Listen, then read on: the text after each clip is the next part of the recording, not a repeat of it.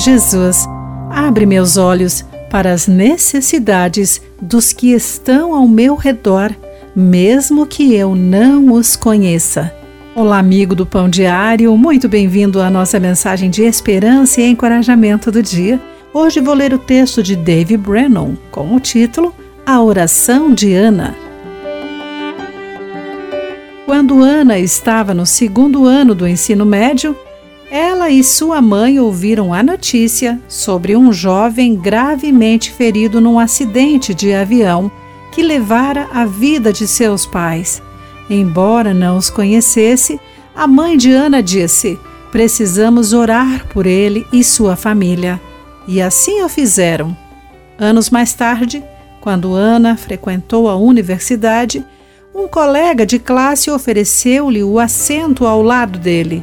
Ele era o rapaz acidentado por quem Ana tinha orado anos antes. Começaram a namorar e casaram-se em 2018. É uma loucura pensar que eu estava orando pelo meu futuro marido, disse Ana, em uma entrevista pouco antes de se casarem. Pode ser fácil limitarmos nossas orações às nossas próprias necessidades pessoais e às pessoas mais próximas a nós, sem investir nosso tempo para orar pelos outros.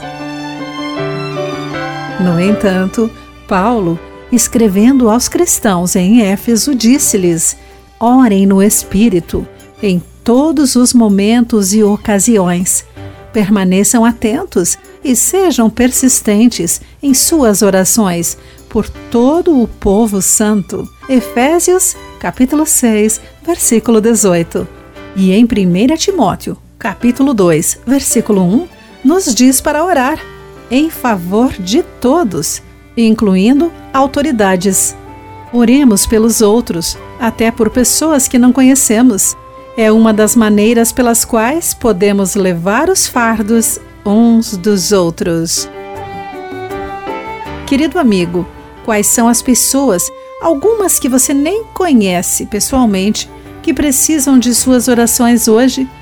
Você pode arranjar tempo para conversar com Deus sobre as necessidades deles? Pense sobre isso.